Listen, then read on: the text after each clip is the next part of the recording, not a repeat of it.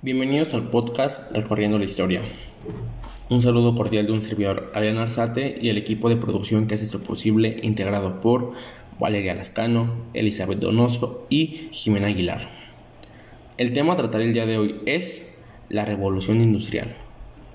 Para tener un contexto, creo necesario responder a cuatro sencillas preguntas, las cuales son cuáles son sus, antecedentes, dónde surgió, cuándo surgió y qué es. Como antecedentes externos tenemos la independencia de las trece colonias. En el panorama de este periodo se podría definir como los tiempos de las grandes revoluciones liberales, con bases en las ideas de la Ilustración surgida en Francia. La revolución industrial surgió en Gran Bretaña entre los años 1780 y 1860. Se podría definir como el cambio de la forma de producción, de una producción manual a una producción industrializada. Y como internos para explicar el por qué surgió ahí están los siguientes. La revolución industrial surge en Gran Bretaña debido a que 100 años antes surge el sistema parlamentario que está basado en la división de poderes, la economía de mercado y la libertad individual. Dicho cambio se caracterizó por el uso de máquinas y por la sustitución de las fuentes animadas de trabajo, como lo son el trabajo de humanos y animales, por energía inanimada, energía hidráulica y el carbón. Y la producción individualizada fue progresivamente sustituida por el sistema fabril. Ese cambio se inició en la industria textil y poco a poco se fue extendiendo a los sectores agrícolas, minero y metalúrgico. Pero la gran transición a este nuevo método de producción se dio cuando las máquinas empezaron a mover gracias a la energía hidráulica. No fue hasta la aparición de la máquina de vapor lo que permitió abandonar la dependencia y las limitaciones de las fuentes de energía tradicionales. Así fue como la máquina de vapor se convirtió en un símbolo de esta revolución industrial. Dicha economía industrializada llegó gracias a tres elementos, la fábrica como lugar de producción, la mecanización del proceso productivo y el uso generalizado de energía del vapor. El sector emblemático de esta revolución fue la industria textil algodonera. El inicio de esta industria se remonta a 1750. Su antecedente es la prohibición de la Gran Bretaña de la entrada de tejidos de algodón estampados, indianas. El segundo sector decisivo de esta revolución fue el del carbón y de la siderurgia ya que el carbón fue el combustible de esta revolución al alimentar a la máquina de vapor y desempeñó un papel imprescindible en el proceso siderúrgico. La transformación de la siderurgia permitió emplear el hierro, el hierro en múltiples instrumentos y sobre todo fabricar máquinas más precisas y duraderas. Pero el mayor impulso a la siderurgia provino de la gran demanda de hierro que comportó la construcción de la red ferroviaria a partir de la década de 1830. El resto de la economía se concentró en otros sectores tales como lo son la industria química y la metalurgia. Esas se podrían decir que complementaban y daban abasto a cosas que requerían las otras. Para poder trasladar materias primas y mercancías en Gran Bretaña a mediados del siglo XVIII se mejoraron los caminos y se construyeron multitud de canales para posibilitar la navegación fluvial pero fue el ferrocarril el que provocó una verdadera revolución en el transporte, gracias a su rapidez, enorme capacidad de carga, menor coste por unidad transportada y mayor seguridad para pasajeros y mercancías. La primera línea de ferrocarril movida por la fuerza del vapor unió Liverpool y Manchester en 1830, dos ciudades vinculadas a la industria algodonera. Todos estos elementos en conjunto trajeron consigo consecuencias en la economía se instaura un nuevo sistema económico, denominado como capitalismo, y dio paso a una sociedad estructurada alrededor de dos clases sociales, la burguesía y el proletariado. El proletariado carece de propiedades y medios de producción, por lo que para subsistir requiere rentar sus fuerzas de trabajo a la burguesía, quien es la que posee los medios de producción.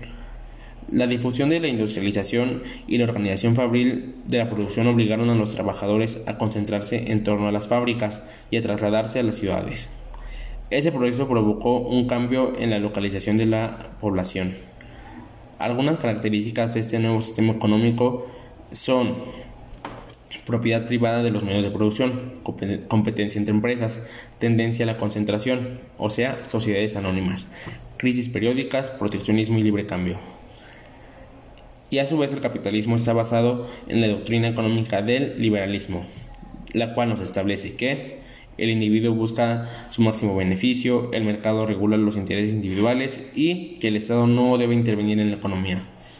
La instauración de este nuevo sistema económico y el cambio de la forma de producción colocaron a la Gran Bretaña como el centro industrial y financiero del mundo. A finales del siglo XVIII y a lo largo del XIX, el proceso industrializador se expandió por el continente europeo, aunque, aunque de una manera muy desigual. En el resto del mundo, tan solo Estados Unidos y Japón se produjo un desarrollo de la industria semejante al europeo. La mejora en las infraestructuras y el transporte hizo posible el paso hacia una economía de mercado en la que no solo se produce para el autoconsumo, sino para la venta. Una consecuencia del aumento de producción es que la renta por habitante aumentó considerablemente, pero gran parte de la población no mejoró su nivel de vida sino hasta mediados del siglo XIX. Este sistema económico presta un nivel de seguridad jurídica que proporcionaba garantías al empresario privado, además que su mentalidad protestante está más abierta en comparación de otros lugares de Europa. Esto podría ser explicado porque en Gran Bretaña surgió el protestantismo. Lo que precedió y acompañó al surgimiento de la industria moderna fueron dos puntos, los cuales son la producción agrícola y el crecimiento poblacional. Una serie de transformaciones en la agricultura se les conoce como revolución agrícola esa revolución hizo posible el aumento de producción de alimentos, lo cual permitió la supervivencia de una población en aumento. Las tres innovaciones agrarias más grandes fueron cambios en el sistema de cultivo, la introducción de nuevas máquinas y la nueva estructura de la propiedad. En conjunto, las medidas aplicadas hacia la agricultura como lo son el sistema de cultivos Norfolk, la introducción de nuevos métodos de siembra y nuevas herramientas que contribuyeron de gran manera a diversificar y aumentar la producción de alimentos. A su vez, por consecuencia del aumento de producción de alimentos, permitió un elevado crecimiento demográfico, lo que conllevó a que las grandes hambrunas desaparecieran y la población mejor alimentada tuviera mayor resistencia ante epidemias y enfermedades. Esto se vio reflejado en el crecimiento poblacional de Gran Bretaña, los cuales su población se triplicó en el periodo comprendido entre los años 1800 y 1900. El crecimiento de la población ocurrió debido a los cambios en tasas de natalidad y mortalidad. La esperanza de vida creció notablemente, colocando a Gran Bretaña y otros países industrializados alrededor de los 50 años. Y para finalizar con una conocida conclusión, el triunfo de la industrialización y la instauración del capitalismo comportaron una profunda transformación de la sociedad del antiguo régimen. Por un lado, en el campo muchos pequeños propietarios se convirtieron en jornaleros, a la vez que el número de campesinos fue disminuyendo, como resultado de concentración de la propiedad y la mecanización. Por otro lado, la consolidación de la producción fabril arruinó la mayor parte de los artesanos. De este modo, muchos campesinos y artesanos pasaron a engrosar filas del naciente proletariado industrial. En este punto, la burguesía pasa de ser una clase social revolucionaria a una clase acomodada, y desplaza a la aristocracia y derroca al antiguo régimen.